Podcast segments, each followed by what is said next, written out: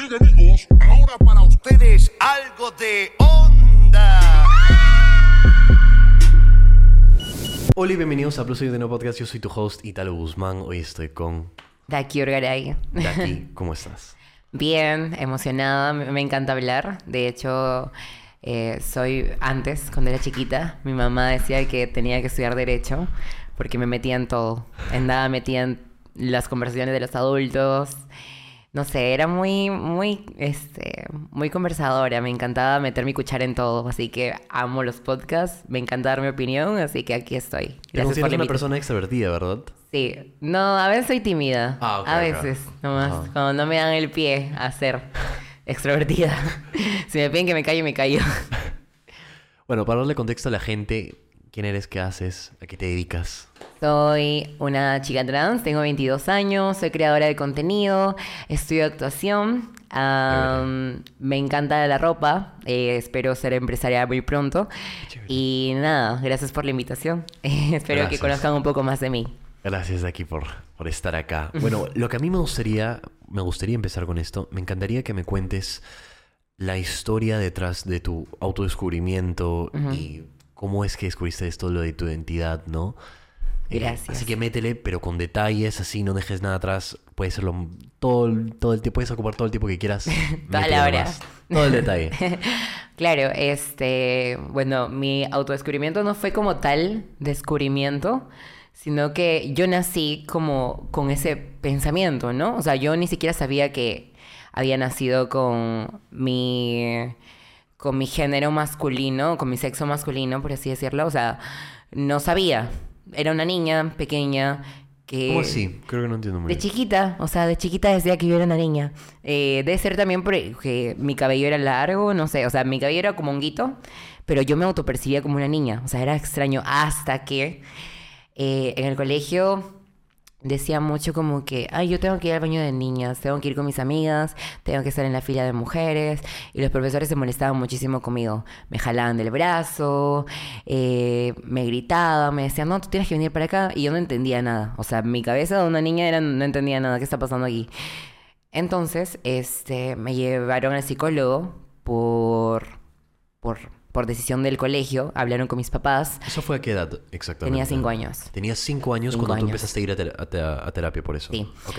Am, me llevaron al psicólogo y el psicólogo les pidió a mis papás que, que tenían que dejar de darme cariño porque supuestamente eso me estaba desviando y que tenía disforia de género. Tenían que dejar de darte cariño porque, o sea, con Porque, respecto a... porque me estaba feminizando un poco. O sea, eh, estaba El mal cariño. reforzar tu idea.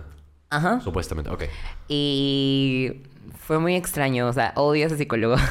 Eh, obviamente los, los tiempos han cambiado y ya la psicología ya está mucho mejor como abierta a estos temas, pero en ese tiempo que era el 2006 era muy retrograda. O sea, imagínate que si aún hay discriminación en el Perú, imagínate en ese tiempo. Claro. Entonces, eh, yo no sabía que yo era hasta que el psicólogo me dijo, mira, esto es un hombre y esto es una mujer. Tú tienes estos genitales, eres un hombre por esto. Y yo me quedé así como, ¿qué? No entiendo nada. O sea, literalmente mi mente de una niña de seis años que no entendía qué estaba pasando en ese momento, quedó en shock. Y bueno, desde ahí se desarrolló trastornos alimenticios porque encontré ese vacío del que me hayan como callado, silenciado y me, me- me hayan dicho como forzado a tienes que comportarte de esta manera. Porque desde ahí mis papás empezaron a llevarme a fútbol. O sea, empezaron a ser más estrictos con Sí. ese tema. Empezaron a llevarme al fútbol, a comprarme chimpunes, a comprarme ropa que no me quería poner. Am, mi infancia fue infeliz. ¿Tú qué, te, o sea, tú qué- tú qué te querías poner? Me quería poner lo que, lo que uso hoy en día, ¿no? Un vestido, usar ganchitos, que, que mi cabello creciera, ¿me Y entiendes? por ejemplo, cuando tú estabas en terapia y estabas hablando con el psicólogo este y te estaba explicando el tema de anatomía y tú no lograste entenderlo o qué era lo que estabas pensando cuando él te explicaba estas cosas. O sea, no entendía, de hecho. No o sea, eh, entendías. tenía cinco, seis años, ¿qué voy a entender? O sea, solamente quería jugar a esa edad. Solamente quería ser, ser, ser quien yo sentía ser, ¿me entiendes? No pensaba en nada más allá. O sea, cuando una persona tiene cinco años, seis años, lo único que piensas es en jugar, en comer, en respirar, en dormir. Claro. Nada más, en ir al baño, nada más. No piensas en más allá de lo que pensamos hoy en día, que es eh, relaciones interpersonales, este, socializar. Correcto. eh, no sé, todo lo que ya vivimos de adultos ya no es lo mismo que habíamos pensado de niños, ¿me entiendes? Entonces, fue muy difícil porque en la etapa de niñez, tipo 7 años hasta los 16, 17 años, tuve obesidad. Y se desarrolló por ese trauma de haber sido silenciada y haber, no sé, no haber encontrado como una voz, un apoyo en mi familia, ni en la gente, ni en mi psicólogo. Y me lo encontré en la comida. Pero ¿qué pasó en es- entre esta etapa de los 6 a 16 años? O sea, ¿qué, qué, qué estaba pasando durante esa etapa? Mm, solamente iba al colegio, comía y hacía mis clases. O sea, esa era mi vida. Comía, comía, comía. O sea, encontré mi desfogue en la comida. Dije como que, bueno, yo no voy a ser feliz, voy a ser feliz con la comida, voy a seguir comiendo. Y comía, o sea, comía, imagínate, cinco panes en el desayuno. En el almuerzo me tragaba un plato, pero luego andaba viendo qué había en la cocina para comer, qué, qué podía, no sé, meterme a la boca porque tenía hambre, tenía como ansiedad, porque no estaba siendo feliz. Y encontraba, encontré la felicidad en la comida, Correcto. lastimosamente. Hasta que ya eh, decidí ya dejar eso cuando entré a la universidad. Y empezó mi autodescubrimiento. Me empecé a pintar las uñas, empecé a usar tacos, empecé a hacer maquillaje. Me acuerdo que una amiga en la universidad, una vez, este, me, me hizo las pestañas con cuchara. Y ese fue el primer día que me sentí aceptada porque ella me dijo, tú eres una mujer. O sea, Tu amiga te dijo, tú eres una mujer. tú eres una mujer. No- mi amiga me dijo, yo me quedé como, ay, ¿qué hablas? Pero solamente me reía. Y ella me decía, pero tú eres una mujer, o sea, tu comportamiento, todo, todo tú eres una mujer. Eh, y, yo le decía como, ¿qué hablas? Estás loca. Y poco a poco como que fui aceptándome, porque fue muy difícil el aceptarme como tal, porque de hecho tenía un trauma cuando tenía 14 años, cuando vi a la primera mujer trans, que fue tipo en la calle. Estaba yo ca- caminando con mis amigos y había una prostituta y empezaron a molestarla. Tus amigos Mi- empezaron a mis molestar. amigos empezaron a molestarla, este, empezaron a tirarle piedras. ¿Eso Entonces, fue a qué edad? ¿Eso fue qué edad? yo tenía 14 años. ¿Y Estaba, tus amigos le estaban tirando piedras a una pues, what the fuck? estábamos en el colegio. Eh, y eso es normal, o sea, está normalizado tipo en, en la adolescencia y hasta en la adultez, de que los hombres heterosexuales molesten a las chicas trans que están en la calle trabajando, pasan y les tiran cosas, las graban, y en esa edad era como que Pero al 2015. punto de tirar piedras. Sí. O sea, No eso jodas. pasa, eso pasa. Eso sí no había escuchado. Esa es la realidad. Eso sí no había escuchado. Y me quedé traumada, o sea, dije, ok, es- o sea, no voy a aceptarme nunca porque me puede llegar a pasar eso en algún momento de mi vida.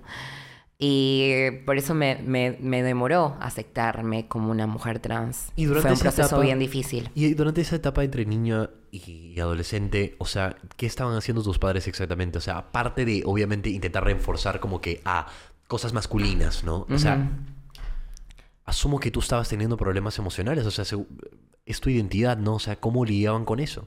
Ellos. Mm, no, o sea, yo de hecho desde los 7 hasta los 15 años me volví una persona muy callada.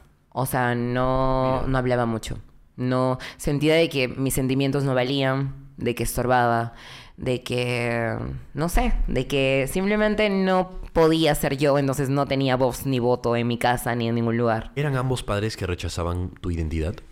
Mi mamá, mi papá es, o sea, los dos de hecho son muy dóciles, o sea, de hecho se los, cuando me pidieron disculpas, eh, yo traté de comprender y ser lo más madura posible porque la sociedad en la que vivimos es bien complicada y siempre, y siempre la- el humano es sociable, entonces siempre anda buscando complacer a los demás, siempre anda buscando complacer al otro. Entonces mis papás pensaban mucho en en qué dirá el vecino, en qué dirá la familia, en qué dirá alrededor, ¿me entiendes? Pensaban mucho en eso. Y la presión social que tenían era muy fuerte. Y peor que mis papás eran como que tenían como eh, una reputación porque eh, son muy conocidos del lugar donde vengo, porque tienen empresas y todo eso. Entonces, sien- sien- siento yo que tenía mucha presión por, por aceptarme y ser empáticos conmigo.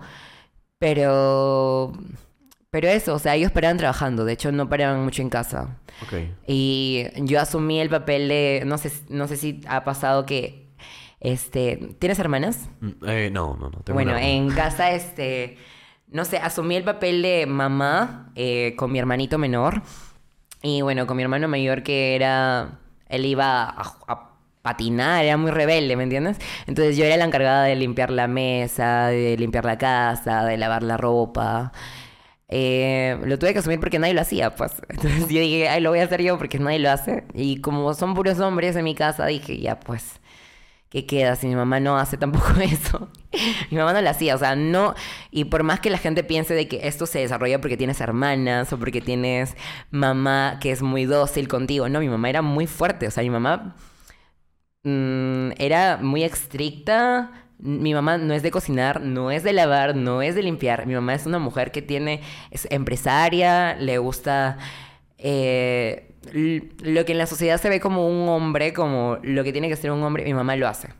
Mi mamá no tiene, mi mamá es, ha trabajado duro y parejo para levantarnos como familia, igual que mi papá, pero nunca vi a una mamá femenina, ¿sabes? Nunca vi como es, nunca, nu- nunca tuve ninguna como identidad femenina en casa o para co- como copiarle las mañas, ¿me No había entiendes? como una nunca vi a mi mamá hacerse las uñas, nunca vi a mi mamá hacerse un tratamiento de cabello. Recién que yo la estoy como iniciando, le digo, mamá, cuídate el cabello, cuídate las uñas, o sea, tienes que cuidar tu imagen. Pero nada, o sea, ahora como que comparto mucho con mi mamá esos momentos de ir a la peluquería juntas, ir a hacernos las uñas juntas, ¿me entiendes? Pero ha sido un, un proceso bien, bien difícil, bien complicado. Qué loco. sí. Entonces, ¿y a qué edad, o sea, a partir de qué edad fue que realmente tus padres te pidieron disculpas y empezaron como que a, a ya ese- aceptar esa identidad tuya? Fue al- en el 2021. Sí, hace. Que. Sí, hace muy poco. Hace dos años. Y de hecho, ni bien le dije a mi mamá, fue el pie que me dio inicio a tal. Yo escribí una carta y se la mandé a mi mamá. Mi mamá no entendía. Entonces. ¿Qué era la carta? que tenía? La subí a TikTok, ahí la pueden leer. Este, de que mamá, estoy en un proceso de aceptarme, aún no sé qué soy, pero pronto te diré, mm, algo así, ¿me entiendes? Y que los amo y que nunca voy a dejar de ser yo, sea lo que sea, nunca voy a dejar de ser su hija. En ese momento puse hije con X, pero luego llamé a mi mamá por llamada y le dije, mamá, soy una mujer. Y ya, soy una mujer. Mi mamá se puso a llorar y me dijo, ya lo sabía, hijita. Mi mamá me dijo, hijita. Cuando yo escuché el hijita, me, me rompí por dentro. Me puse a llorar, a llorar, a llorar, a llorar. Y fue como una curita al corazón. Y, o sea, dije, obviamente me tenía que aceptar en algún momento, ¿no? Ya creo que ha sido un proceso de 15 años, creo, en el que no sé, trataron de forzar o de cambiar algo que no Y se no, podía no cambiar. pudieron. No, se puede cambiar. Es como que, no sé, tú intentes volver lesbiana a una chica que está segura de su sexualidad. No se puede. O como volver gay a un chico que es hetero. No se puede porque están seguros de lo que son. Y sea lo que sea, aunque así pasen, así puedan llegar a tener una relación homosexual en algún momento, no los cambia. Entonces, este, lo mismo pasó conmigo, no, nunca cambié, siempre fui yo y bueno, cuando ya tuve la independencia o la, el vo- el- la voz como para hacerlo y el dinero para hacerlo porque ya empecé a ganar por redes sociales, dije, no, ya, voy a hacerlo. O sea, voy a ser feliz, no voy a aguantarme todo esto que tengo y no voy a ser infeliz toda mi vida, así que tengo que hacerlo ya. Ajá. Y ya lo hice. ¿Y cómo fue ese proceso de aceptación por el lado de tu padre? Uy, mi papá sí le costó. O sea, mi papá me ama, me quiere muchísimo, pero él... Aquí si puedes, perdón por molestarte, pero puedes alejar un poquito Ajá. el micro. Sí, perdón. Este, como le duró un año y medio el, el este, aceptarme. Sí. Porque me seguía Después tratando... de que tú ya habías Sí, decidido. me. Los pronombres, como que me seguía tratando de él, me decía como mi hijo, que ¿Y no tú sé qué. consideras que tu papá es como mayormente tradicional? Mi papá es muy tradicional. ok, Mi papá es muy totalmente. tradicional. Ya, chévere. Es que de hecho mi papá es de Lima, pero, o sea, su- toda su familia es de la sierra. Entonces, Ok, ok. en la sierra son un poquito mucho más cerrados Claro, que en el norte. Entonces, este, mi papá es súper tradicional, no, no quería aceptarme, pero me amaba. O sea, como que igual me, se preocupaba por mí, pero no era como que te acepto del todo. Hasta que, no sé, o sea, mi papá no sé qué cambió, la verdad, pero poco a poco como que fue diciéndome mi hit. Ah, ya sé por qué cambió. Lo que pasa es que una vez yo estaba, fui de viaje a visitarlos y yo estaba de administradora en el restaurante que ellos tienen. Y un chico, este, lindo, así se me acerca a hablarme y como que estaba haciendo su pedido y yo estaba apuntando, sí. Y, estaba- y luego el chico me dijo como que, este, no sé, como que le parecía atractiva. Me estaba gileando prácticamente. Y mi papá me llama y me dice, hijo, ven. Y yo me quedé como, What the fuck. y mm, me puse a llorar. Me puse a llorar horrible. Mi mamá se puso a pelear con mi papá horrible. Le dijo como que, ¿por qué la tratas así? Le has hecho pasar vergüenza delante de la gente. No sé. Y, o sea, yo comprendo a mi papá. Trato de entender porque sé que es difícil, pero no imposible. O sea, es Claro. de entender, ¿me entiendes? Pero lo hizo, o sea, de un- ya llevo como un año que mi papá me dice mi hijita, me, que me ama, me, da- me, me consiente, o sea, todo el tiempo, lastimosamente el tiempo perdido ya no se puede recuperar, No, claro que no. pero lo está tratando, o sea, lo intenta y eso es de valorar, o sea, yo amo a mi papá. Ay, voy a llorar. Amo a mi papá porque lo intenta. Este, no todas tienen como la dicha de, de recuperar ese tiempo con su padre, ni de, ni de ser aceptadas ni valoradas por él. Pero mi papá sí es, o sea, su- el amor a veces es tan grande que puede tumbar cualquier barrera, ¿sabes? No quiero llorar. No, tranqui, no pasa nada. Y ya, o sea, como que mi papá al final está cumpliendo el papel de rol de padre, que a veces para una niña, ay, perdón, para una niña es súper importante porque te prepara mucho para afrontarte a los hombres en el futuro, ¿sabes? A cómo reaccionar a si un hombre te trata mal, Claro. dejarte como, no sé, la dependencia emocional con los hombres. Es que, padres, de verdad, sea tu niña trans o sea tu niña cisgénero, ámala, respétala y demuéstrale que lo que verdaderamente tiene que hacer un hombre en su vida. Porque si tú la tratas mal, si eres machista con ella, si le dices que esa ropa está mal para ella, si no le das cariño, si no la aconsejas, esa chica, esa niña va a buscar eso en otro hombre. Y las, las consecuencias son graves.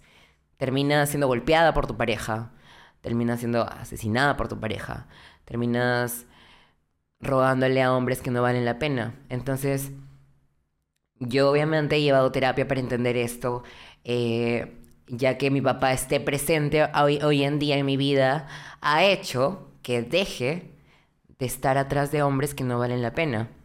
Y ahora sé que me merezco un hombre como mi papá. O sea, eso marcó la diferencia. Obviamente, marcó muchísimo la diferencia. Es que mi papá es un hombre responsable eh, económicamente, afectivamente con sus hijos, porque, o sea, mi papá nos ha dado amor toda la vida, no, no de la manera en que se espera, porque todos en la casa, ahora ya obviamente soy una niña, pero en ese tiempo todos eran niños, todos éramos hombres. Y obviamente el amor en la sociedad peruana para hombres no es como te abrazo, obviamente no en todas las familias, pero mayormente es así, ¿no? De que, distinto. de que puño, de que codo, de que dos palmadas en la espalda y ya está, ¿me entiendes? Y de hecho que no hagan eso porque después se arrepienten. Los niños, los hombres crecen con ese con ese medio rencor con los padres de que no les dieron el suficiente amor, ¿sabes? Y cuando están grandes, tipo, el papá ya está viejo y no los quieren cuidar. ¿Por qué? Porque mi papá no me dio amor, ¿por qué le voy a dar amor hoy? ¿Me entiendes?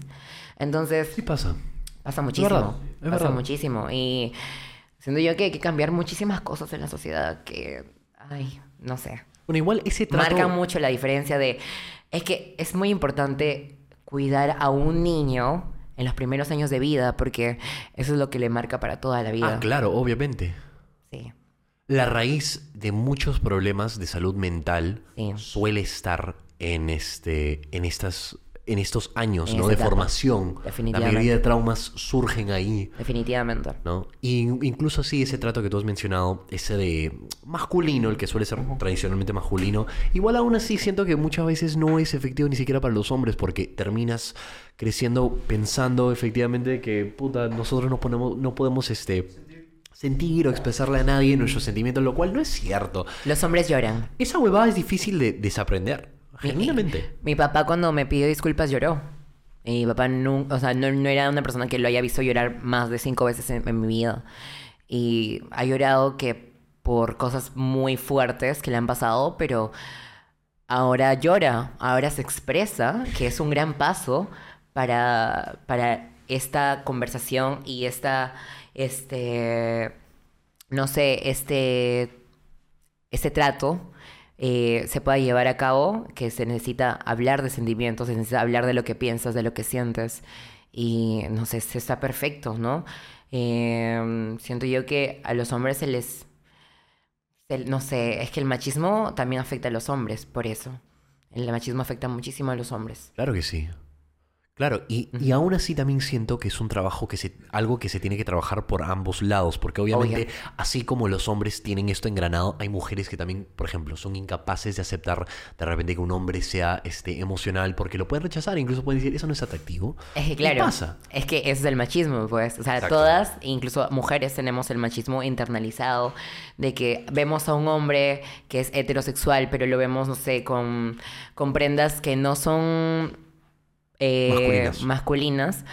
Y de frente le dicen, ah, es gay, o no le gustan las mujeres, o... pero en realidad no tiene nada que ver uno con lo otro. O sea, tu sexualidad es muy aparte de lo que a ti te gusta, de lo que te encantaría hacer.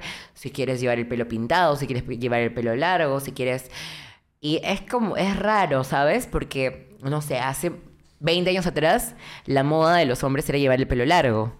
Eh, mi papá tenía el pelo largo cuando estaba chivolo y muchos hombres más. Este, no sé, antes era los hombres rockeros usaban crop tops y esa era la, varoniles, masculinos. Entonces es medio como complicado como que llevar ciertos estereotipos marcados en la sociedad, pero sí, el machismo afecta muchísimo tanto a las mujeres, mujeres trans, mujeres, eh, sí, eh, hombres trans, hombres hetero, a todos. O sea, el Claro. machismo afecta a todos y ha impuesto muchas cosas que, que lamentablemente la sociedad cada vez va en picada, ¿no?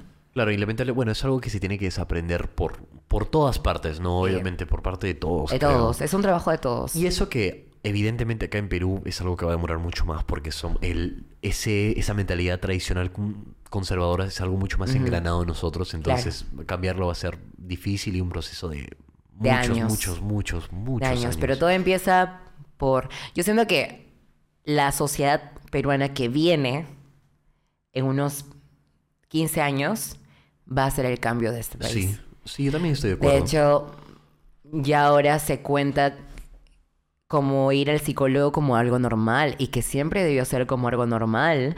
Que antes, por ejemplo, cuando yo tenía cinco años, a mí me tildaban en el colegio de trastornada, de loca, de, no sé, de psicópata. Y a muchas personas que iban al psicólogo en ese tiempo también.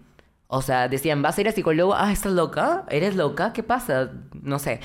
Como que había ese, ese, ese cuestionamiento, pero hoy en día estamos forzando una sociedad más inclusiva, se hablan de temas, ya no hay tabúes, ya no hay como en el colegio cuando eras chiquita hablaban de pene y todos, ¡Ah! Dios, hablaban de vagina y todos, ¡Ah! ¿Qué, qué, qué está, ¿qué está pasando, no? Y, y entonces como que los profesores decían, ay no, que la florcita, que entra la, a la abejita y que la inca y así nacen los bebés. No, en la vida hay que ser crudos y hay que hablar con la realidad y con la verdad. Y si no les hablas de esos temas es por eso que luego salen embarazadas. Por- Porque no le explicaste a tu hijo ponerse un condón. Porque no hablaste con tu hijo de las pastillas anticonceptivas. No hablaste con tu hijo de los métodos de, para cuidarse. No le hablaste a tus hijos de las enfermedades venéreas. Porque esto mayormente pasa en las relaciones heterosexuales. De que creen que porque son heterosexuales no hay enfermedades venéreas. Lo cual está incorrecto, porque hoy en día las personas que más tienen enfermedades venéreas son las personas heterosexuales que las personas eh, homosexuales. Y eso ya es... mm, lo dicen tasas. O sea, ya hablamos aquí de... ¿de ¿Cómo se dice eso? Este... Rangos, tasas. Hablamos de... Ya de, de ¿cómo se dice? Me- eh, números, por así decirlo. Cifras. Cifras, y Cifras. hablamos de cifras, de que obviamente ya hoy en día, después de lo que hubo en los noventas, que fue lo del SIDA y todo el VIH que más se les encapsuló a los homosexuales, este, la mayoría de homosexuales, o bueno, todos, llevan ya un tratamiento de, de pre... ¿Pre se llama? Eh, que toman pastillas para cuidarse y no... Como que no... ¿Como preventivo? Algo así, que toman pre... Eso sí que no sabía. No, sabía. No sé si pre- no sé si se llama pre, pero toman como algo así. Ah. Este, y también usan preservativos, porque obviamente ya se les traumó, ¿no? Se les generalizó a ellos, que son los que eh, contagian ese tipo de cosas. Pero, y yo he visto, incluso me acuerdo que un día estaba hablando con un chico en Instagram y estábamos, fue hace tiempo ya, fue hace un año y medio y estábamos quedando para vernos, para tirar. Y eh, yo le dije, ya, pero compra condones. Así me, le dije yo. Y me dijo que no, yo no uso condón. Porque, ¿está grabando? Sí, sí. Ah. No, no, no, no. Y yo, este, Sí, me dijo, yo no uso condón con mis, con mi, con mi, con mi sex, no he, no he usado condón. Y yo, ¿qué? ¿Qué me estás hablando? Me dijo, sí, porque, o sea, por la vagina no se contagia. Y yo, ok, bye, no quiero hablar contigo porque eres una persona ignorante y me puedes contagiar cualquier cosa. Adiós. No, no, no, no, no. Entonces, siento yo que esto es una conversación que se debería tomar en cuenta. Chicas, chicos, cuídense porque más allá del embarazo hay enfermedades venéreas. Claro. Y eso no está cool. O sea, enferme- enfermarse de algo así, infecciones, cosas así. mm, mm, mm. O sea, podemos decir en general que ha mejorado el tema, pero en realidad no ha mejorado mucho, porque No. los tabús siguen muy presentes y, por Sí. ejemplo, al menos en el currículo escolar, no es algo que se toca, siento yo, lo suficiente.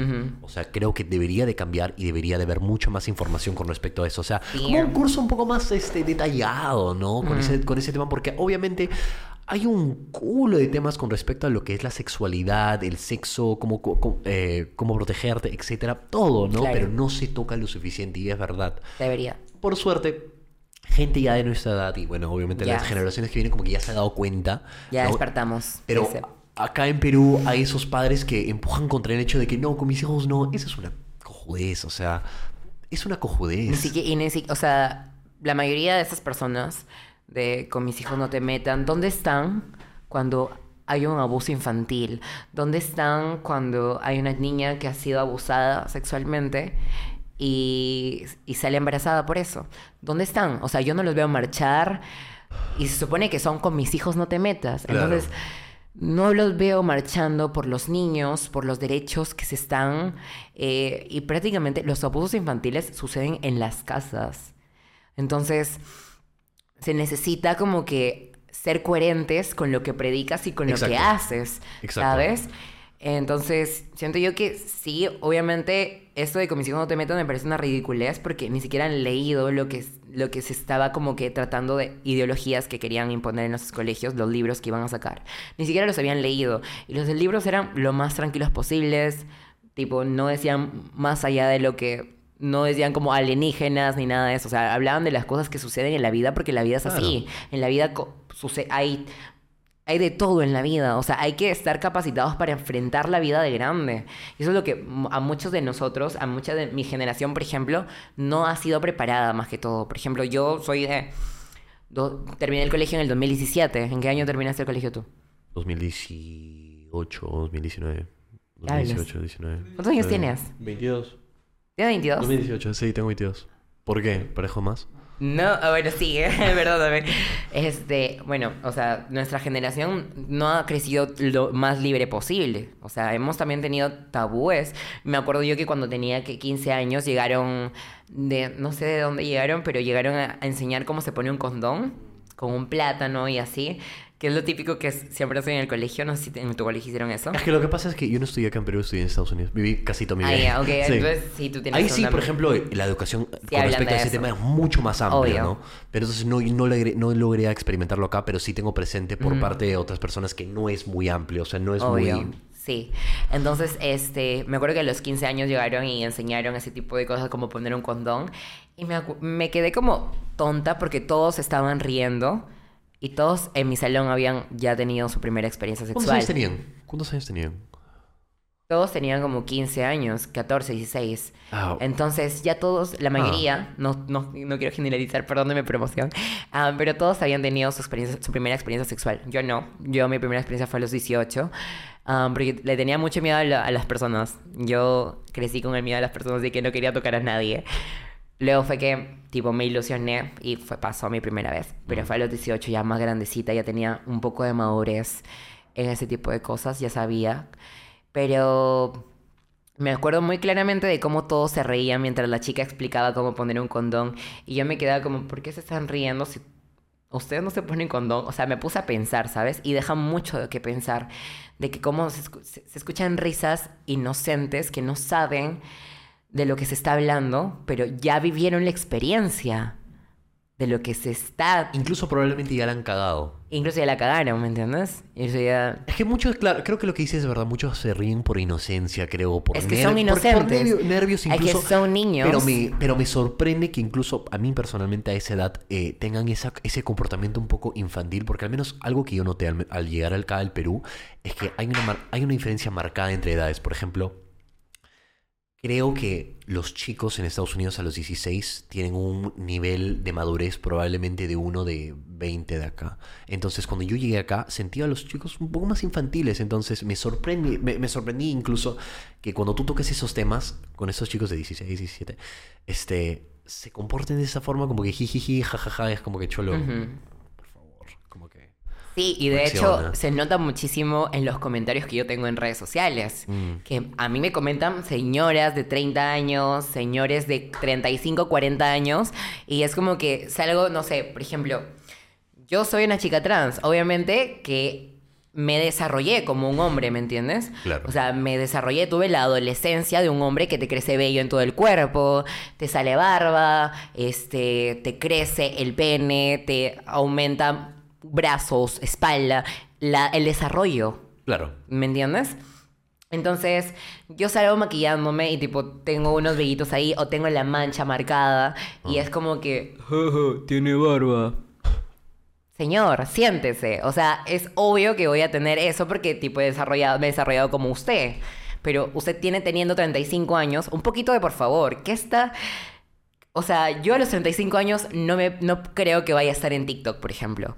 Yo a los 35 años voy a estar tipo haciendo mis, mis empresas, contando mi dinero, eh, comprándome una casa, viendo qué hacer. Pero ¿qué voy a estarle comentando a una chivola de 20 años un video palta? Por ejemplo, o sea, para mí yo siento que mis videos sí ayudan un montón, pero son paltas, ¿me entiendes? Porque yo siento que cuando tenga 50 años me voy a reír de lo que hice. Pero estoy viviendo mi vida. Pero, señor, por favor, siéntese. O sea, o siéntese o párese. No sé, una de dos.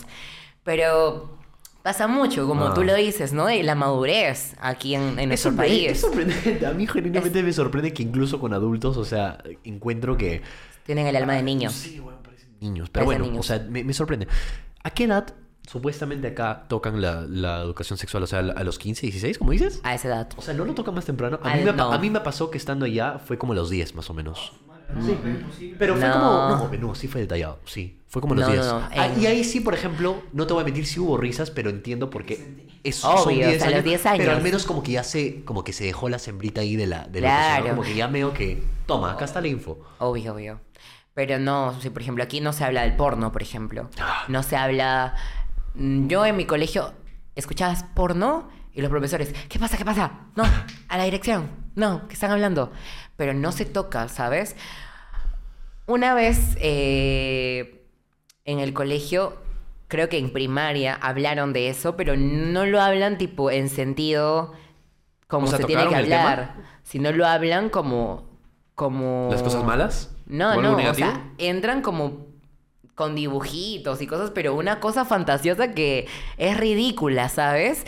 Porque luego tú piensas, o sea, llegas a la, a la casa y dices, los, los, bueno, en inicial empiezan con, este, la- los niños llegan por la cigüeña. Y yo le preguntaba a mi mamá, mamá, y, y mi hermanito va a llegar por la cigüeña, cosas así, o cómo llegan. O sea, de que llega una cigüeña y le trae el bebé en la puerta de la mamá. What the fuck.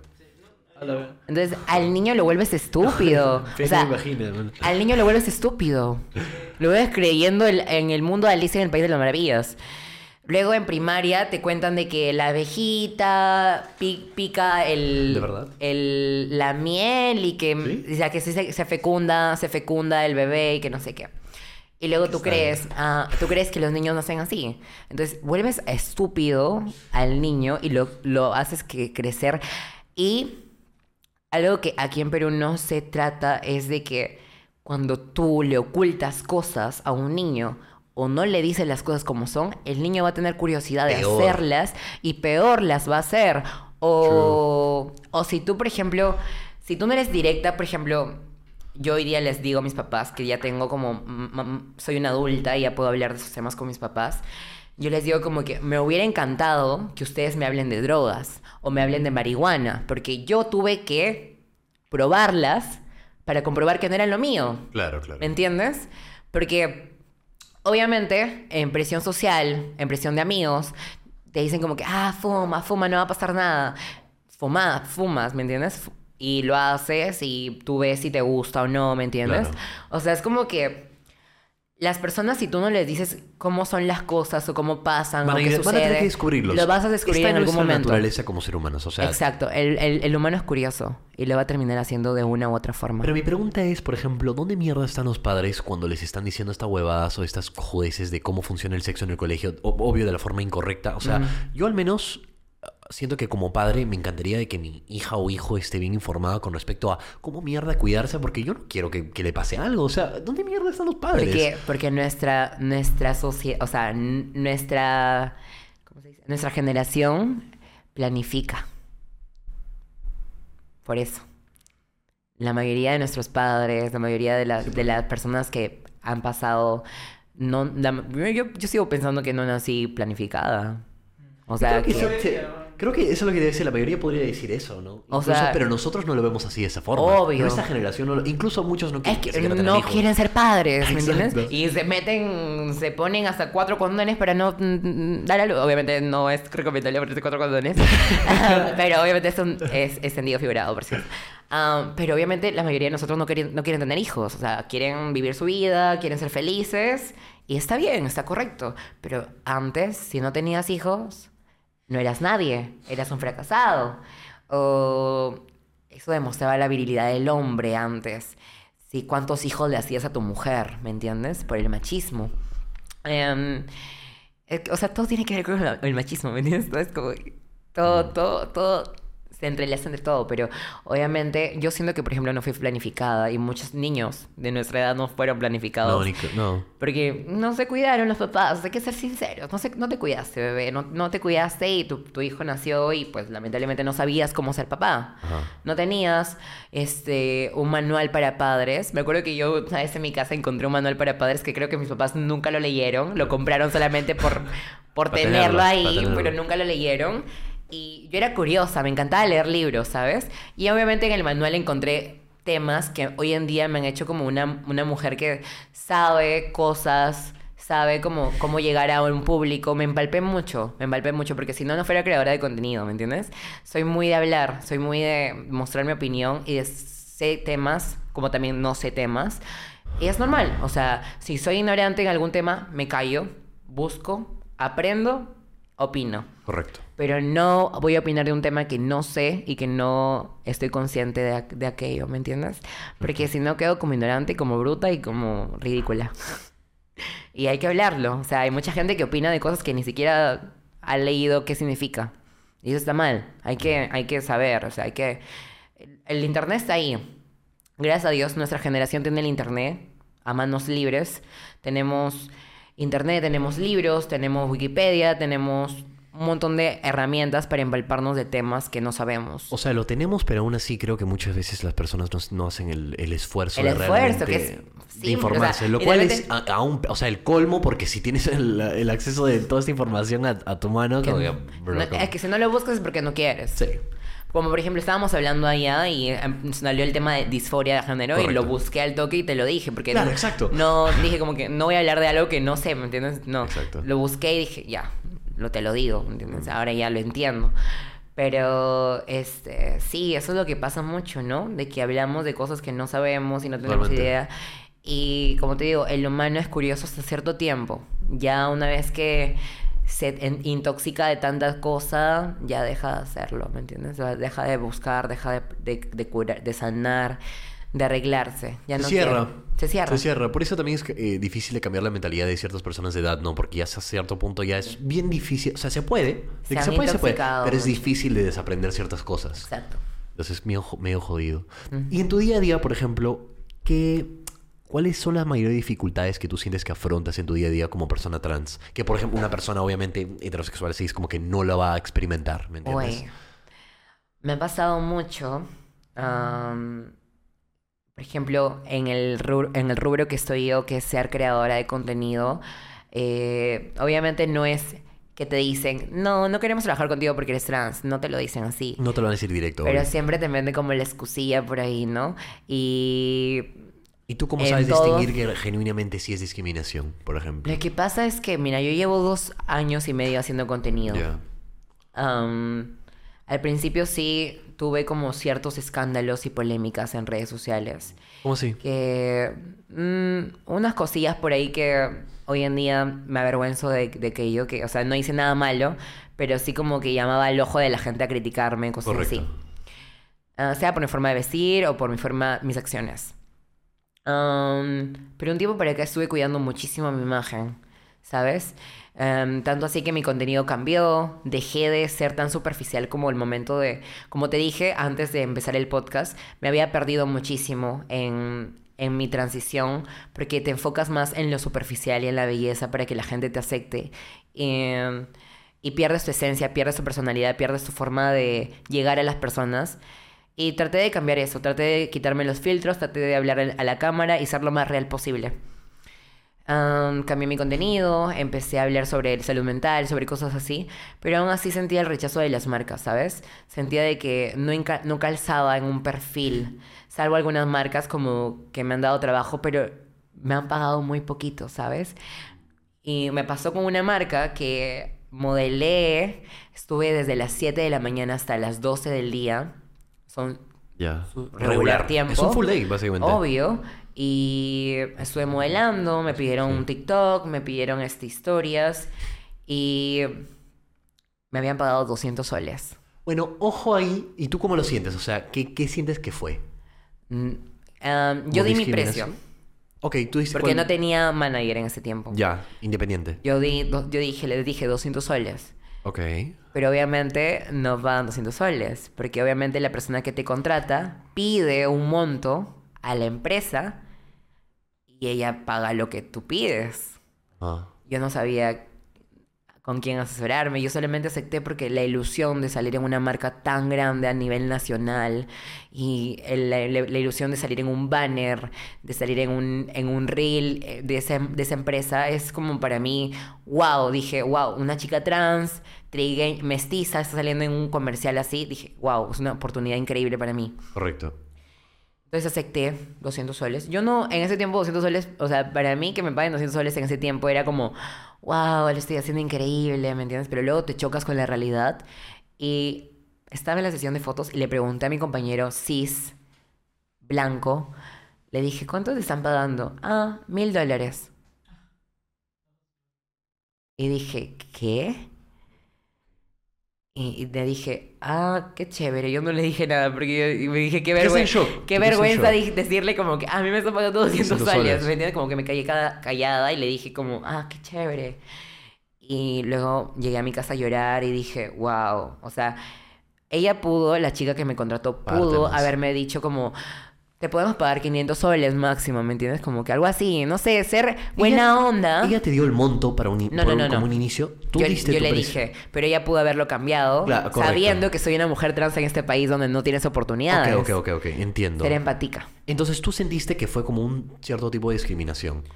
Ah, no fue discriminación, pero sí creo que se aprovechó. Porque, como te dije, eh, las personas que te contratan piden el monto. Correcto, correcto. O sea, ella Y hubiera... ellas cobran por una comisión de lo que tú Exacto. cobres, ¿me entiendes? Exacto. Entonces quizás ella pidió, ¿quién es, que se sabe? ¿Me entiendes? Ella pidió mil dólares por mí. Correcto. Y tipo, No lo, no lo usó, obviamente. me- lo Pero usó bueno, y igual, me- ojo que en lo que res- respecta a actuar y modelar y todo este tema, creo que está ya bien conocido, porque ya también hemos tenido un par de modelos acá que efectivamente, más, de, más allá de eh, si eres blanco no eres blanco, si eres trans o no eres trans, en realidad este, ah, esta industria se aprovecha de la gente que no sabe. ¿no? Sí. Entonces no sé si en este caso habrá sido un tema tanto de discriminación, pero más en, en general, como lo has dicho, se, se han aprovechado, ¿no? Claro, se han no, no, aprovechado. y le pasa a muchos modelos. No, y además que, o sea, la campaña era para el mes de junio. Para el mes Pride. o sea, y eso pasa. O sea, por ejemplo, yo tengo trabajos en Pride nomás. Te soy, te soy sincera. Tengo trabajos en junio. Y el junio es como guardar pan pa- para mayo. Mi junio es guardar pan para mayo. Yo tengo marcas, tengo campañas, tengo... Ay, llamen a la trans porque es parte de la comunidad. Pero durante todo el año, pateando latas. Y así de fría te lo digo. O sea, no veo a una chica como yo... Ahorita sí está- se está viendo porque ya hay más chicas que hacen contenido. Correcto. Este, chicas trans. Y que me, me, enorgullece muchísimo porque ya se está cambiando un poco la mentalidad. Pero aún sigo viendo que el privilegio de... No sé. Hay muchas cosas de las que se tiene, se podría hablarte, pero soy ignorante mucho en, en ese tema, así que prefiero no tocarlo. O sea, creo que en realidad mucho tiene que ver con el hecho de qué es lo que está pidiendo el público y lamentablemente, o sea, las empresas van a ir por lo que les produce dinero. Entonces, claro, por son ejemplo, conservadoras. en el, en el mes de junio, obviamente se pide eso. Entonces te van a contratar, ¿no? Pero durante todo el resto del mes, a las empresas, a las corporaciones grandes no les interesa ser realmente este, pro Inclusivos. Pride o incluido. O sea, no es algo que les interesa No. realmente. Obviamente no. E incluso mi target, o sea, mi, el público que me mira, este, no es... eh, la mayoría son cisgénero, o sea, son heterosexuales, son mujeres más que todo. Eh, entonces, todo. si yo, no sé, sería de una marca de perfumes, me llamaría a mí, porque la mayoría de personas que me ven son mujeres que utilizan perfumes. Si tengo una marca de maquillaje, me llamaría a mí, porque la mayoría de chicas, y yo que hago Get Ready With Me, que me hago maquillando, entonces... Obviamente me contrataría, ¿no? Porque las chicas preguntan siempre mis productos. Y yo siempre le hago publicidad gratis a un montón de marcas en las que yo invierto mi dinero. Y siempre me preguntan, Daki, ¿dónde compraste este perfume? Ah, lo compré aquí. ¿Dónde compraste esta mochilita? Ah, la compré aquí. Siempre ando etiquetando a marcas que en realidad a mí me ven como un pedo. Nunca me toman en cuenta. Espero que algún día me tomen en cuenta, pero, o sea, mi mentalidad ahorita es ahorrar lo máximo que pueda y irme de este país, lamentablemente. O sea, me hubiera gustado como crear una, una industria aquí para mí, pero es triste. Co- Como justo lo que acaba de pasar con la Ochulú, Mm. de que me quita más las esperanzas. Porque yo estudio actuación, entonces mi meta es ser una chica, una actriz en, en el Perú. O sea, primero tenía pensado ser actriz aquí, ¿sabes? Pero obviamente ya mi mentalidad cambió. He visto muchas Bueno. chicas trans actrices en otros países dándola. Entonces como que se me ilumina la vista en, en, otro, en otra industria, en otros países. Es triste porque aquí para, para entrar a la televisión nacional hay que ser ridiculizada, lastimosamente. Eso es también lo, lo ridículo. La más, las únicas chicas trans que están en la televisión son um, Dayanita, por si no estoy mal. Lo Chulú, que es un personaje, pero su nombre es Exa Wong. Y Angela Kurish. Y de hecho, Angela Kurish, que es una chica que yo la admiro demasiado y que me inspira cada día porque la veo y digo, wow, qué fuerte ha sido esta reina. Porque ella ha sufrido muchísimo en televisión nacional, o sea, la han ridiculizado un montón de veces. Ella era una persona de peso grande, de peso eh, grande, y le decían, era, ella es amiga de, mejor amiga de Sheila Rojas, y le decían unas, unas palabras horribles, la insultaban por redes sociales, la ridiculizaban en vivo en televisión nacional. Entonces, este, verla ahora y verla tan madura, tan, tan, estoy tan orgullosa de ella, ¿sabes? Pero obviamente ella debe tener mucho rencor y muchas heridas Ah, con la obvio. televisión peruana y con la gente de acá, porque, wow, ¿qué no ha pasado a esa reina en redes sociales? Tanto así como Dayanita, que también siento que se aprovechan muchísimo y obviamente ella sigue las órdenes porque obviamente es dinero, ¿me entiendes? Eh, si estás ganando dinero, pues a veces pierdes un lado tu moral y dices como que, wow, voy a, sigo generando, ¿no? Ya cuando tenga un dinero, este, un monto, ¿no? Ya me largo, ¿no? Ya me quito, me, ¿cómo se dice cuando te ¿Jubilas? ju- me jubilo, ¿no? Y siento yo que la ridiculizan mucho en el programa, que, o sea, ella es una, para mí me parece una cómica excelente. Tiene muchísimo potencial, pero siento que se cuelga mucho de que es trans y que la joden con eso, que no debería ser. O sea, se puede hacer com- comicidad con otras cosas que con eso. Tienes que entender también el público que, la est- que está Claro, el- consumiendo el ese tipo de contenido. O sea, que- realmente, ¿quién lo consume?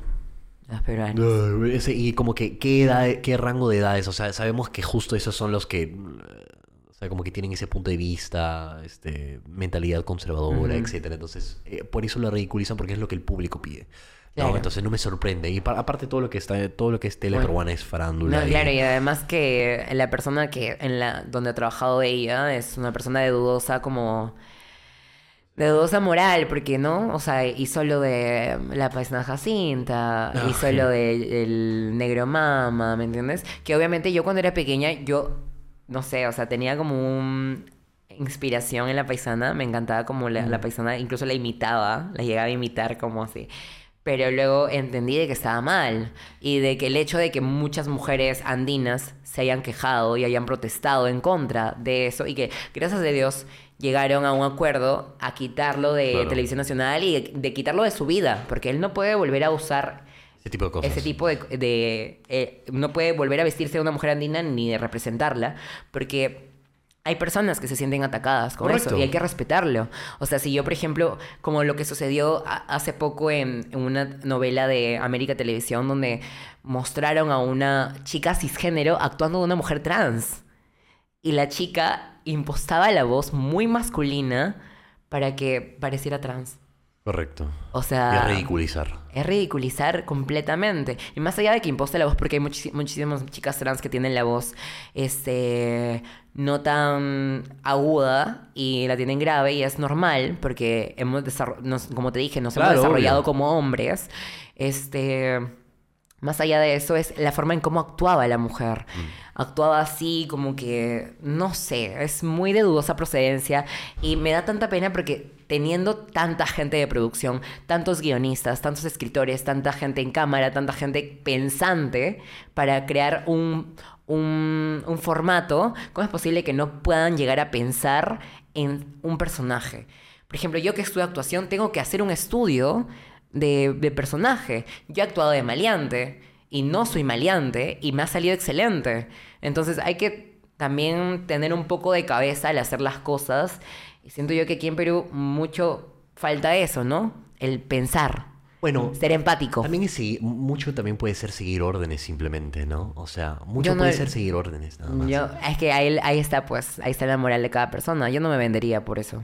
Bueno, y hay personas que sí, lamentablemente. Claro, obviamente, ¿no? Ahí va la moral, pues, como te dije.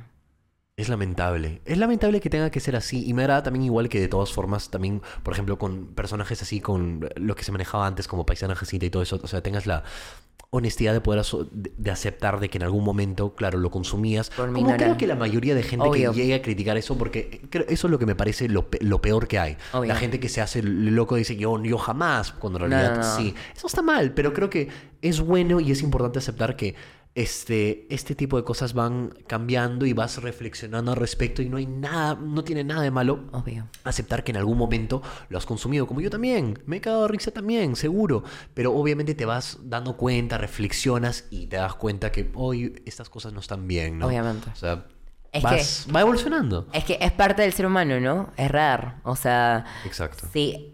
Cometes errores y no aprendes, pues ahí está el problema. Hay que, todos estamos a la disposición de desconstruirnos, todos. Todos podemos desconstruirnos y aprender de las cosas. Y como te dije, este, no, es que hay mucha gente como, por ejemplo, se cierra así, ¿no? Te dice como, ay, no, yo soy así. Yo soy así y no voy a cambiar y que no sé qué. Pero, o sea, todos tenemos les damos la mano a todos, a- a- los invitamos a desconstruirse, a empalparse de cosas que no saben, a informarse de temas que lamentablemente nuestro país necesita. O sea, hay temas que se deberían tocar para poder cambiar muchas cosas. Y siento yo que la educación y la planificación ayudan muchísimo Correcto. a que la delincuencia baje, a que, Obvio. a que las violaciones se acaben. O sea, siento yo que todo depende de cómo planifiquemos, cómo cuidemos a nuestros niños, cómo les enseñemos a ser personas en un futuro. Porque todo empieza desde casa. O sea, desde que tú, desde que tu niño lleva un borrador que no es suyo a casa y tú no lo cuestionas y le dices, oye, ese borrador tienes que devolverlo porque no es tuyo. Desde ahí empieza. Desde ahí empiezas a coger cosas que no son tuyas y lo tomas como algo normal. ¿Me entiendes? Entonces, desde pequeñitos vamos forzando nuestro camino a la adultez que tenemos hoy en día. Y creo que también que es importante que las personas que, o sea, que son parte de esta comunidad, igual, es en- o sea, creo que el tema es entender que ustedes también tienen una responsabilidad igual de todas formas, a pesar de que puede llegar a cansar y es totalmente comprensible, de esforzarse por intentar darle, o sea, intentar este, educar a la gente. O sea, yo sé que debe ser muy cansado tener que constantemente, y se entiende totalmente, pero aprecio y eh, admiro mucho a la gente que aún así se toma el tiempo de, de tener paciencia, de informar a la gente cómo funcionan estas cosas, pronombres, etcétera, cómo funciona toda esa dinámica, es admirable. Es algo muy admirable. Es muy cansado. Sí, o sea, me ha tocado hablar con gente que tiene una pared delante. Ah, claro. conozco amigas que también odian. Tipo, no se pondrían a hablar con nadie. O sea, y es totalmente comprensible. Es cansado, tipo, estar dando explicaciones y hablar con gente que no te va a entender. Entonces, por eso ellas optan por... Yo no tengo por qué educar a nadie y está perfectamente bien. Mm. Yo sí soy un poco más como... eh, me gusta como hablar. Entonces, si alguien no, ti- no entiende algo, yo soy de explicar. Me gusta eso. Pero a veces cansa también. Obvio, y, es totalmente comprensible.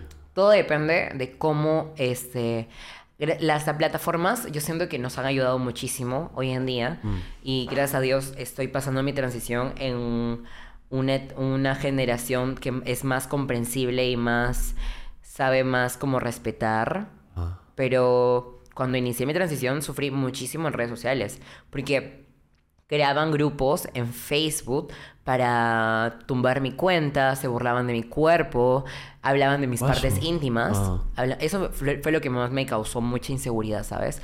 Que la gente hablaba de mis partes íntimas como si fuera hablar de lo que comiste ayer. Que, o sea, sé que está, es- hay que normalizar hablar de las partes íntimas, tipo, en un contexto. Pero no está bien hablar de las partes íntimas de una persona como si fuera algo normal. Claro. ¿No? O sea, esto es un ac- acoso sexual, prácticamente. Y sufrí muchísimo de eso, ¿sabes? Me hacían memes, me hacían mm, burlas, me, me, me mandaban mensajes de que te vamos a asesinar, ten cuidado cuando salgas, me mandaban armas de fuego a mi DM. Entonces fue bien, fue fuck. bien heavy mi primera etapa de transición. Fue muy traumático. Um, pero gracias a Dios estoy tomando terapia, estoy sanando esa etapa de mi vida. Y no sé, es este agradecer a las plataformas porque, no sé, por ejemplo, ganó una chica trans en México, un país súper transfóbico, súper machista, y que toda la gente de México se haya unido para salvar a Wendy, que haya ganado en la Casa de los Famosos, me parece increíble, porque obviamente se dieron cuenta de la calidad de persona que es Wendy durante todos los programas, se dieron cuenta de todo lo que había pasado, porque así como ella pasa muchas cosas fuertes, las mujeres pasan cosas fuertes a diario. A diario. Me ha pasado de que tipo me levanto con una energía increíble y estoy súper emocionada por tal cosa. Y la vez pasada me pasó un podcast de que fui al podcast y tenía que esperar eh, abajo y dar mi DNI. Ah. Y al principio el chico me dijo, sí señorita, me tiene que entregar su DNI. Y luego vio mi DNI, se quedó leyendo y me dijo, ya señor, yo lo apunté. Y yo me quedé Oh. como, ¿qué? Hubo sea. ¿Te pidieron DNI acá, por cierto? No, no, no, no, gracias a chévere. Dios, ¿no? Y el chico fue súper amable, Ah, así que gracias.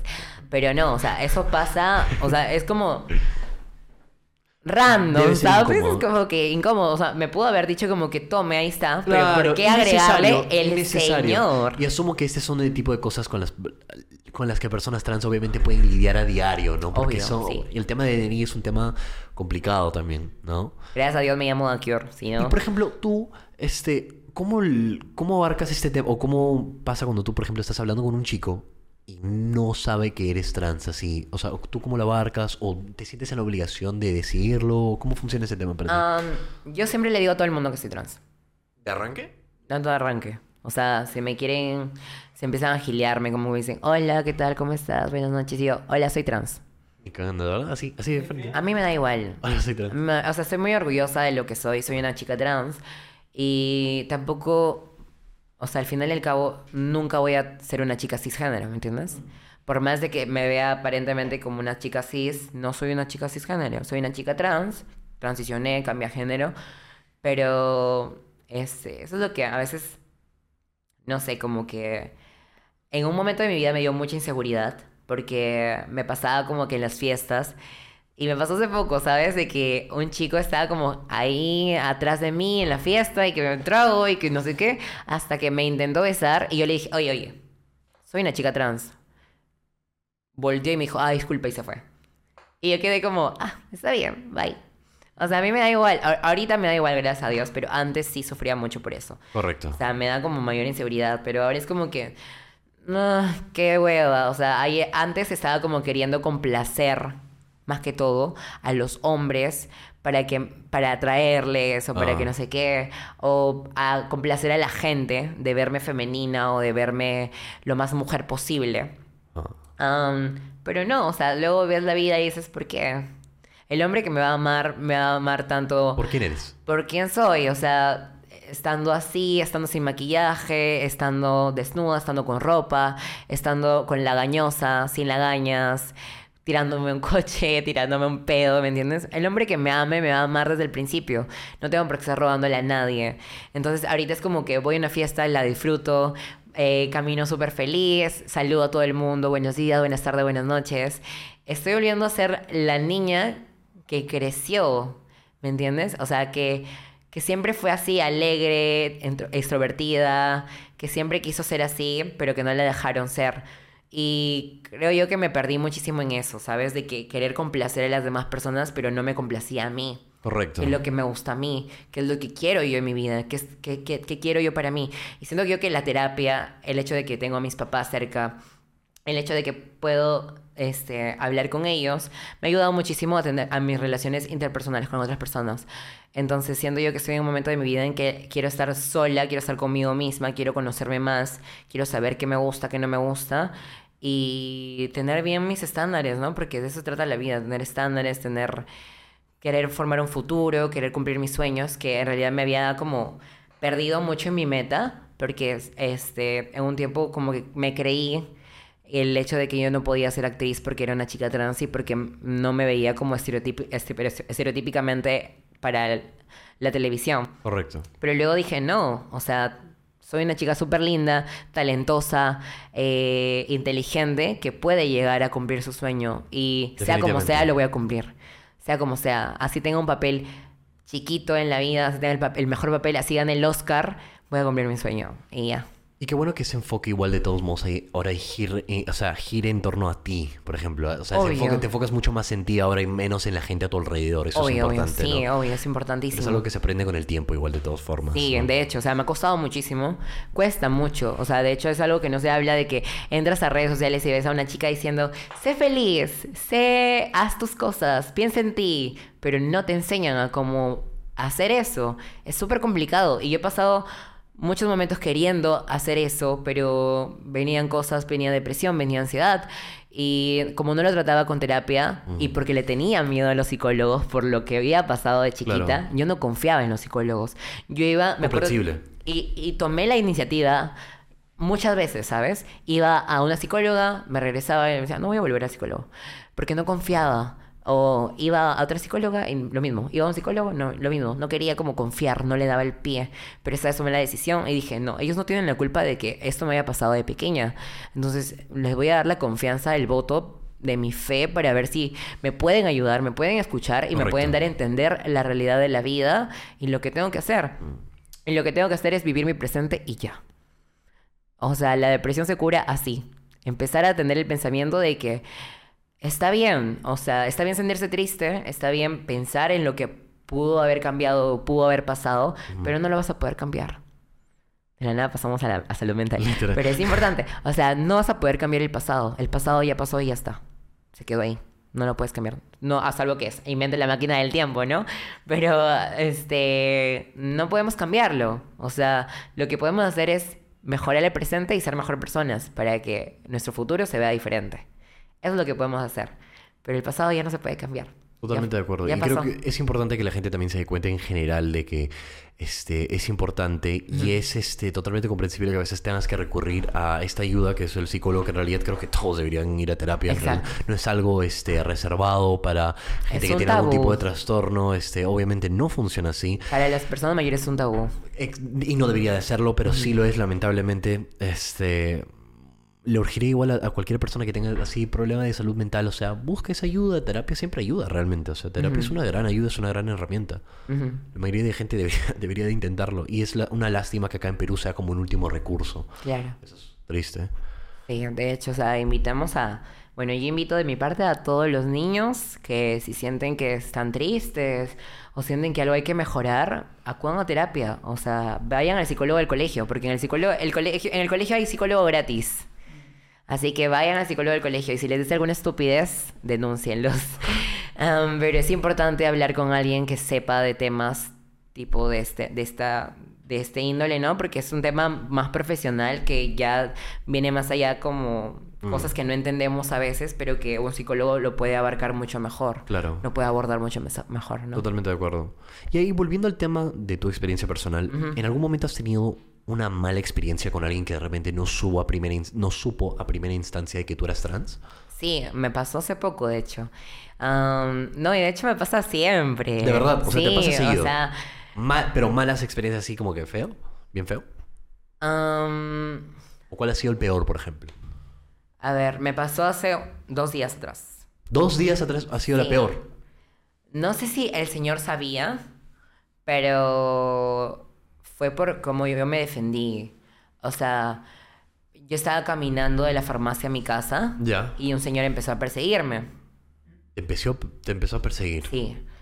Y me empezó a hablar, o sea, estaba a mi costado, caminaba a mi costado conmigo, yo estaba callada y empezó a hablarme. Entonces yo paré, frené, dije, lo miré, lo miré horrible, o sea, lo miré horrible, le dije como que yo, yo soy buena actriz, o sea, yo me considero una buena actriz y yo soy muy buena para el género de terror, o sea, yo te puedo dar miedo, te doy un miedo con mi mirada, porque mi, mira- mi mamá tiene la mirada fuerte, entonces yo también la tengo fuerte. Entonces... ¿Cómo lo miraste? ¿Cómo lo miraste? No, no, no, no, no, no, no. Entonces lo miré así, lo miré así y, y el señor empezó a insultar, a gritar delante de todo el mundo, travesti, travesti, que no sé qué. Y yo así como, Ya. señor me ha perseguido tres cuadras para venir a gritarme eso o ha venido porque le gusto. Así le dije. Y el señor se quedó callado y seguí caminando. El viejo de mierda, oye. ah, algo, o sea, lleguen el pan a su casa, oye. Cagadas.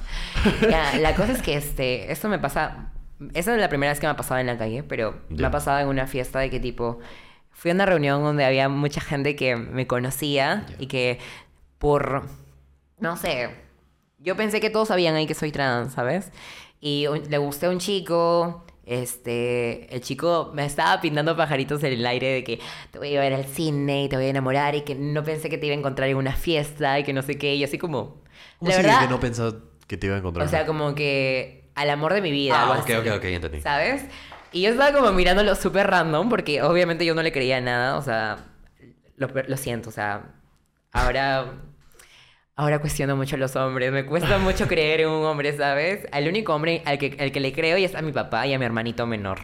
A los únicos hombres que le creo. Y esto Porque... es por tu previa experiencia con otros hombres, ¿verdad? Sí, obviamente. Pero es que a mi hermanito menor y a mi papá me, siempre me dicen la verdad. O sea, si me veo fea, me dicen la verdad. Pero igual crees que, está, o sea, ¿tú, tú lo sientes correcto, por ejemplo, entrar con esta eh, mentalidad de que de por sí tengo que desconfiar en los hombres?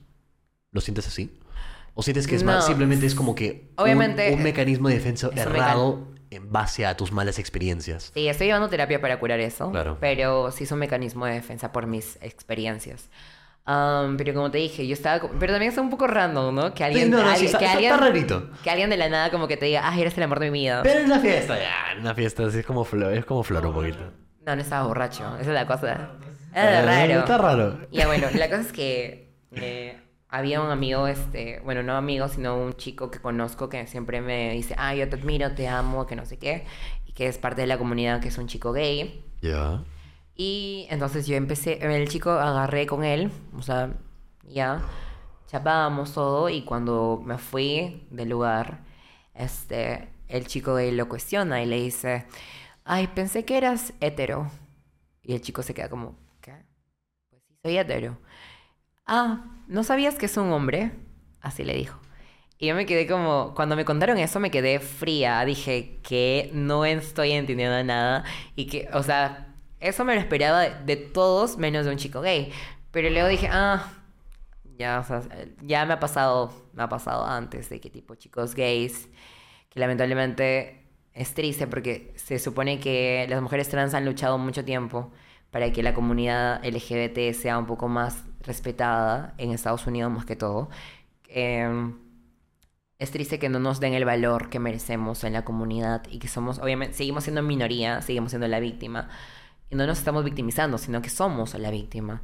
Entonces, triste que los chicos gays se nublen de su privilegio y siempre, y también de su machismo internalizado y su misoginia, que siempre anden cuestionando a las mujeres trans. Tienen tendencias mis- misóginas. Obvio. Tienen tendencias misóginas. Obvio, sí, obvio, porque ah, me ha pasado también, me acuerdo que cuando recién estaba empezando mi transición, un señor de 50 años en una reunión, que es gay también, vino y me dijo, "Am, no te ves finita, te ves muy brusca, no, no creo que puedas llegar a ser una mujer. Y yo me ¿En qué quedé contexto como... te dijo eso? What the fuck? O sea, De like- la nada. O sea, obviamente seguro me leyó, porque obviamente dijo, ah, es una, quiere ser trans o quiere ser una mujer. Entonces vino de frente y me lo dijo así de frío y ya me quedé como, Ya. ok, eh, sé que, o sea, y yo en ese, en ese momento era muy insegura con si transicionar o no. Entonces, que me lo diga alguien así es como Terrible. de la nada y yo como, ok, ya no tengo esperanzas tampoco. Ah, y que me lo diga alguien de la comunidad donde se supone que deberías sentirme aceptada y valorada, ¿me entiendes? Y esto pasó justo hace do- dos días, que en la casa de Madali pasó con una amiga que quiero mucho, que es Exawon, que es Lau Chulú en redes sociales. Este, le pasó de que ella, ella es un amor de persona, o sea, ella no se mete con nadie, ella es súper respetuosa, ni siquiera arma polémica en la casa, o sea, no le interesa, ella hace lo que le dicen que haga, ella hace, ya. Y entonces ella les- le cuestionó a esta, este personaje Chibolín, Andrés Hurtado creo que se llama, le dijo, no me gusta que me trates de esta manera, te pido un respeto, así como yo te respeto a ti como una persona mayor, te pido el respeto de que me trates como ella o que respetes mi- mis pronombres femeninos. Eh, y este hombre, este Carlos Cacho, se levanta y le dicen, ¿por qué quieren que la traten de ella si es él? Y le empieza a cuestionar y le dice, ¿qué dice en tu DNI? ¿Qué dice en tu DNI? Empiezan a, a ponerse en contra de ellos. La gente que está ahí empieza a decir, defiéndete, defiéndete. O sea, nadie hace nada, nadie habla por, nadie dice, oye, eso está mal, nada. Todos callados, todos riéndose, todos burlándose del espectáculo que estaban armando estos dos, estos dos, estos dos hombres mayores. Porque son mayores, ya tienen más de 40 años ambos.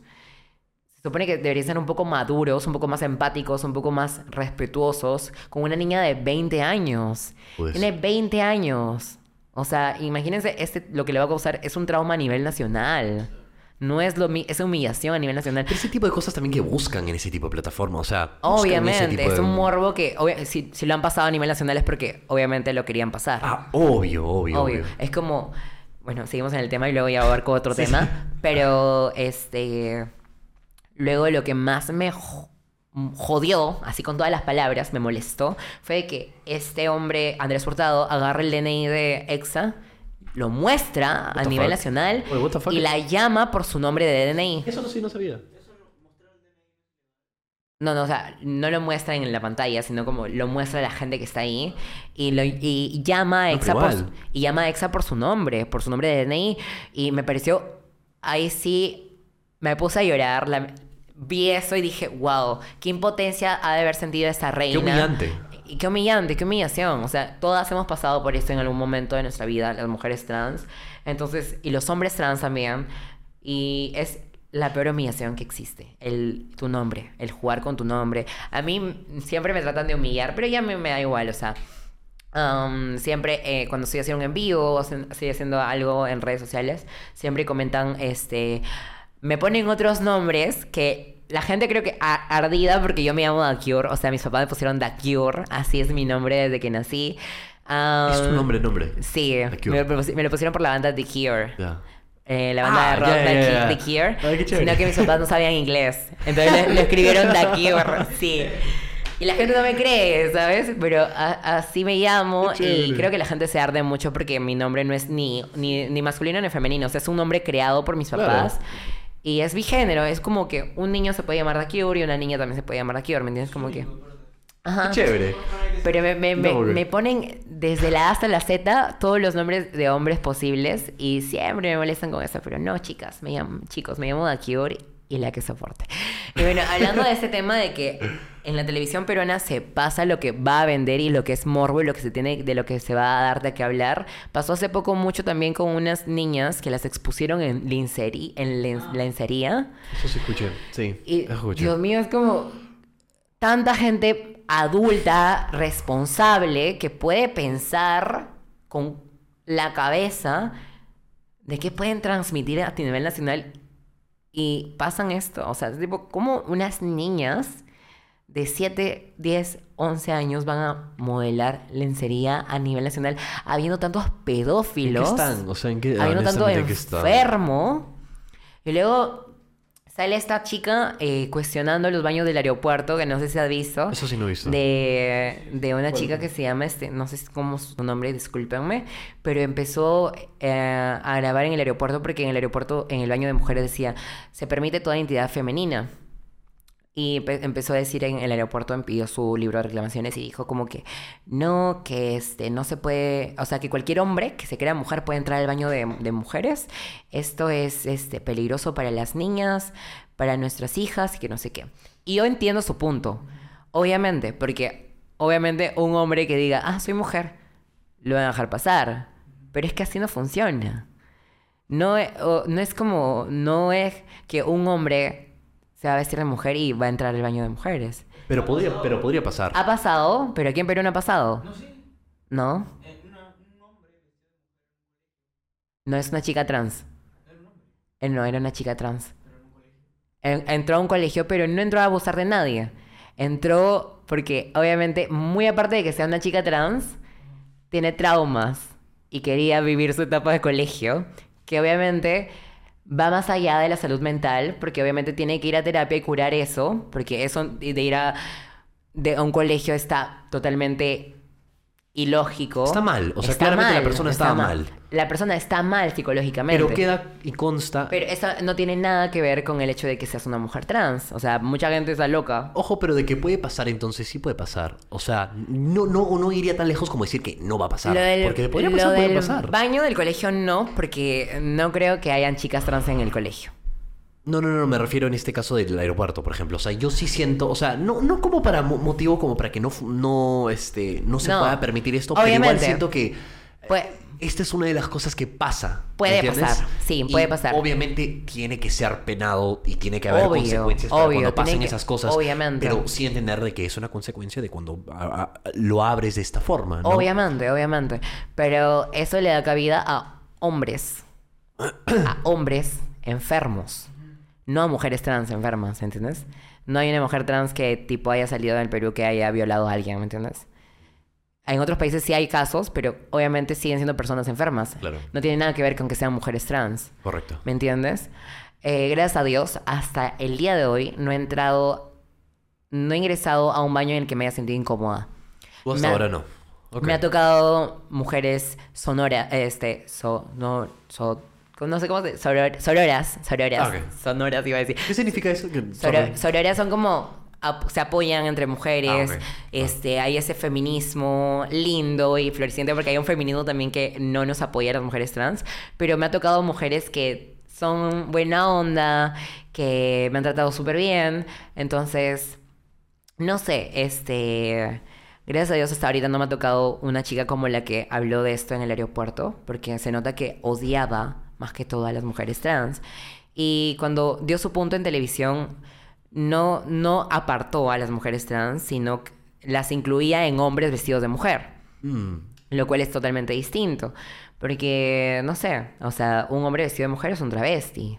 No es una mujer trans. Una mujer trans lleva años de terapia, lleva años de aceptación. Llevamos tiempo ya evolucionando y cambiando nuestro cuerpo para que la sociedad nos acepte. Pero entonces, una mujer trans es una mujer que transiciona, o sea, que genuinamente Claro, de la, transiciona. trans viene de la palabra transicionar. Correcto. Y entonces, pero tú no puedes ser, por ejemplo, o sea, ponte, en este caso eres un hombre que se identifica como mujer, pero no deseas este transicionar de esa forma. No eres trans entonces. También, o sea, yo de hecho no tengo senos. Mm. Te- no tengo senos, no tengo vagina, ah, no tengo ninguna parte de mi cuerpo operada, pero soy una mujer trans. ¿Me entiendes? Mm. Este, el transicionar va más allá de tu cuerpo, tus genitales, sino transicionar mentalmente. Aceptarte mentalmente como una mujer y como lo que has sido durante toda tu vida y como te sientes identificada desde, desde siempre. Entonces, Am, obviamente, cuando tú expresas lo que tu mente dice, se nota. Se nota. ¿Tú ves acaso aquí a un hombre hablándote a ti? No. Entonces, se, se nota cuando una mujer ha aceptado, igual que un hombre, un hombre trans, se nota cómo ha aceptado su transición, su camino y cómo debería ser como la expresión, ¿me entiendes? Mm. Hay personas que también son no binarias y que siento yo que ahí sí eh, no se sienten identificados ni como hombres ni como mujeres, que hay personas que son así.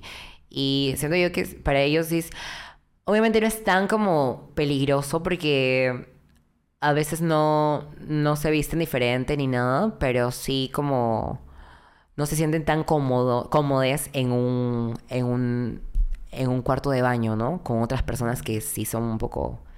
Pero para mí, como por ejemplo, yo no podría entrar a un baño de hombres. Mm. Yo no podría. Podría ser discriminada, podría ser violentada o podría ser violada. Porque hay cualquier enfermo, lastimosamente. Entonces, yo desde el principio de mi transición, o sea, desde que tengo el pelo corto, voy al baño de mujeres. Desde el principio. Y entonces no, y no has tenido ninguna mala experiencia. No. hasta. No he tenido ningún... Gracias a Dios.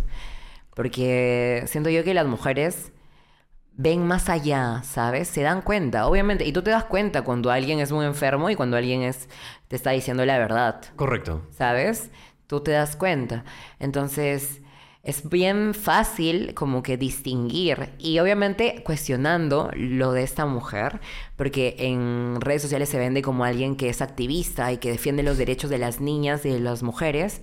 ¿Dónde está cuando salió embarazada esta niña que fue por producto de violación de su padre? No la vi, no la vi haciendo un video, no la vi reclamando, no la vi haciendo escándalo ni marchando por esta niña. ¿Dónde está esta mujer dando las estadísticas de niñas violadas a lo largo del año? ¿Dónde da, dónde da las estadísticas de mujeres golpeadas y asesinadas a lo largo del año? Entonces, ¿esta mujer es activista por los derechos o simplemente es una persona transfóbica? Te pone esa duda en la mente, ¿sabes? Correcto.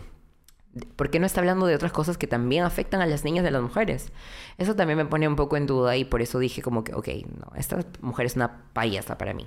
Mm. Lo siento, la que se tenga que atacar, que se ataque, pero para mí es una payasa. Porque si voy a, voy a ser, hay que ser coherente, como te dije, con las acciones que haces. ¿Sabes? Si predicas, hazlo. ¿Me entiendes? Si quieres defender a las niñas y a las mujeres, defiéndelas en todos los ámbitos, porque las mujeres y las niñas sufrimos, y me incluyo, sufrimos en todos los ámbitos. Yo, ac- ah, día que no sea acosada, por ejemplo. Todos los días recibo un piropo malintencionado en la calle. Todos los días alguien me quiere faltar el respeto, sexualmente hablando. ¿Ha llegado a tocarte? Sí, en las fiestas. Me me- una vez este, me metieron mano debajo de la falda. Ah, y ves, esto me pasó en hace tiempo, hace un año, que le dije al chico, oye, soy una chica trans. Y el chico no me creía, pensaba que le estaba diciendo como para alejarlo de mí. Y me metió la mano y tocó mis partes íntimas. Y yo le metí un cachetón y me puse a llorar. Porque me habían violentado, habían pasado los límites de la cordura y del respeto. Y me tocaron para creerme. Y yo le dije, ¿qué te pasa? O sea, y fue súper random porque no pensé que esto iba a llegar a pasar en algún momento de mi vida y que tipo no te crean o algo así. O sea, si te estoy diciendo que soy una chica trans, respeta y simplemente aléjate, ¿no? Porque tienes que comprobarlo. Porque tienes que... Si yo no voy a estar contigo una relación. El único... Y esto que quede clarísimo y siempre las personas están muy obsesionadas eh, con los genitales de una persona trans. O sea, es un tema que se habla mucho y es un debate. La única persona que tiene que saber sobre mis genitales soy yo y la persona que voy a amar para toda mi vida. Nadie más. No tienen por qué estar hablando de que si tengo vagina, si tengo penes, si no sé qué, si, si mis huevos y que no sé qué. ¿Por qué? ¿Te gustan acaso? ¿Te interesan? ¿Te los quieres comer? ¿Qué cosa? No entiendo. O sea, tengo esa duda muy grande de que los hombres están obsesionados con la parte íntima de una mujer. Es un tema de conversación.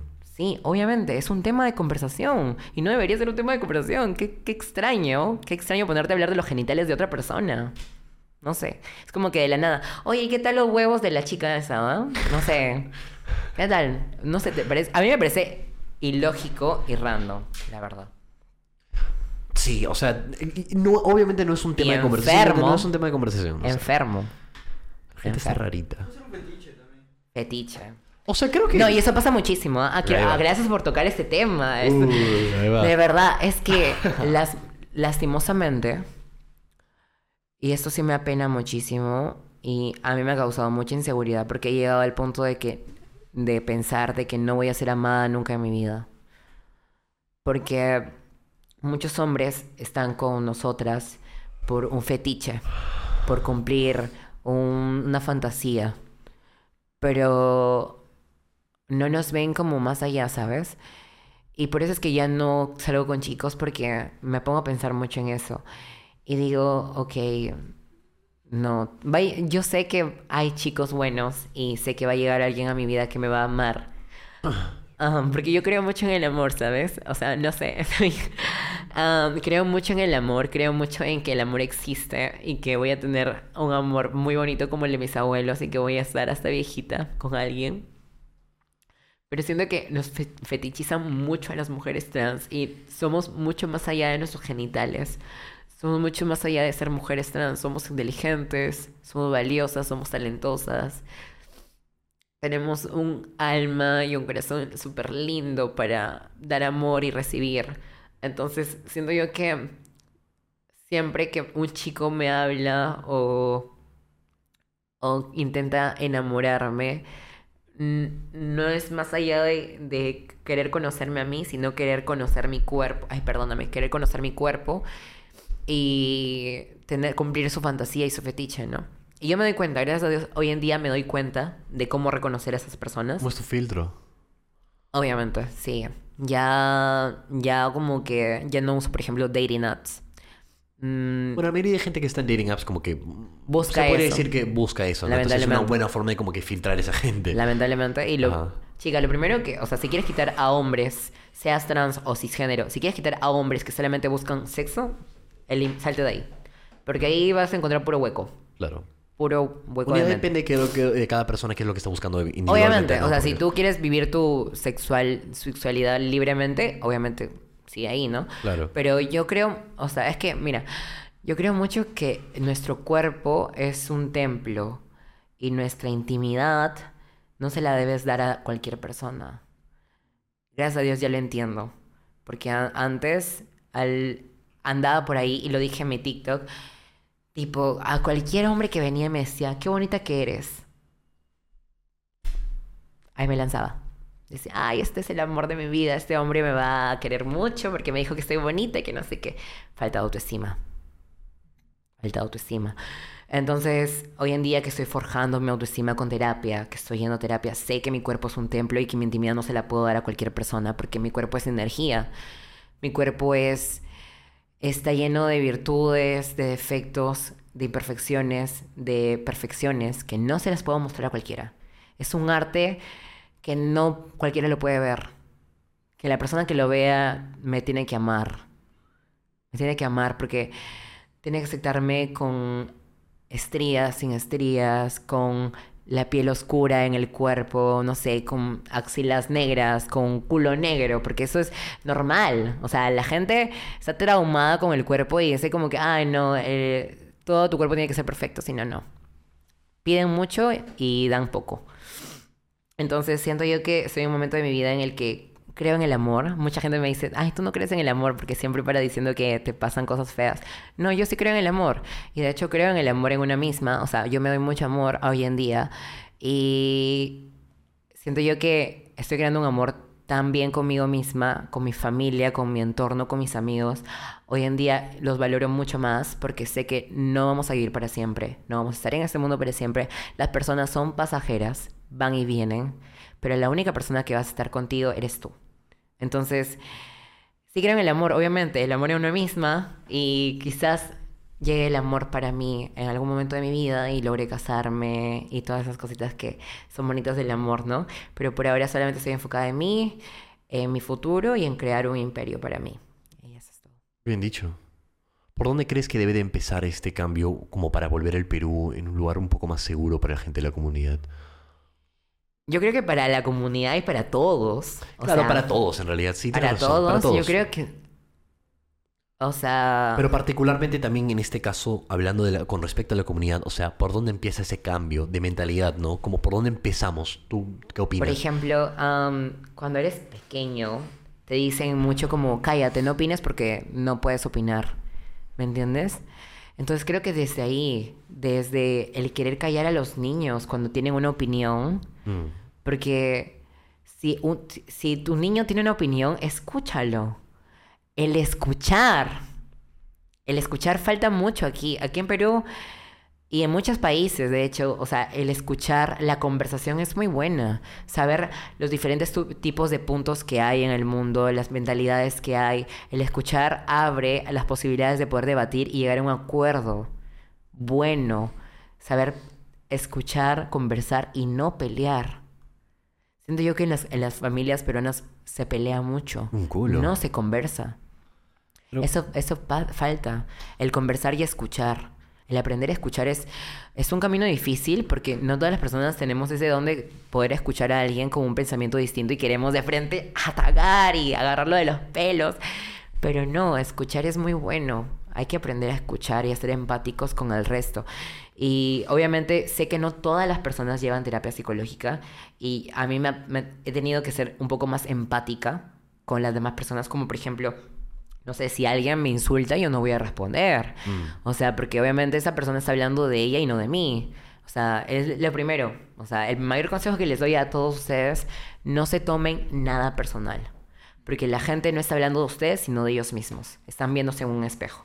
Entonces, eso es lo que me ha servido muchísimo a mí para afrontar este, ciertos temas, este, como el que hecho de que la gente hable de mí, de que me cuestionen, de que comenten mucho de mí en redes sociales, ha hecho de que lo primero que tengo que aprender es no me tomarme nada personal. Y si alguien viene a atacarme, entiendo tu punto de vista, bendiciones, cuídate. Nada más. A partir de ahora soy así. O sea, no me quiero amargar por gente que no conozco y que nunca voy a conocer. Totalmente. ¿Por Pero es un proceso. Es un proceso. ese es un proceso. largo y por eso invito a todos a que tomen terapia.